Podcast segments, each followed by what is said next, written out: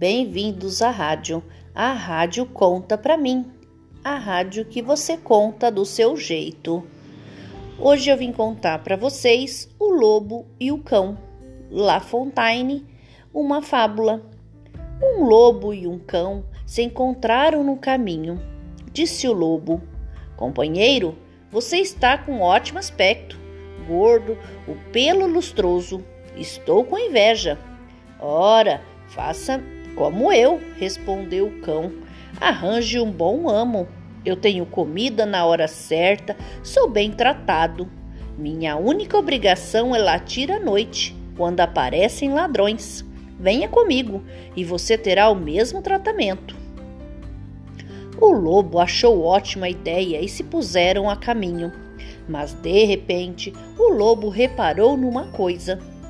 O que, que é isso que você tem no pescoço, amigo? Parece um pouco esfolado? Observou ele. Bem, disse o cão, isso é da coleira, sabe?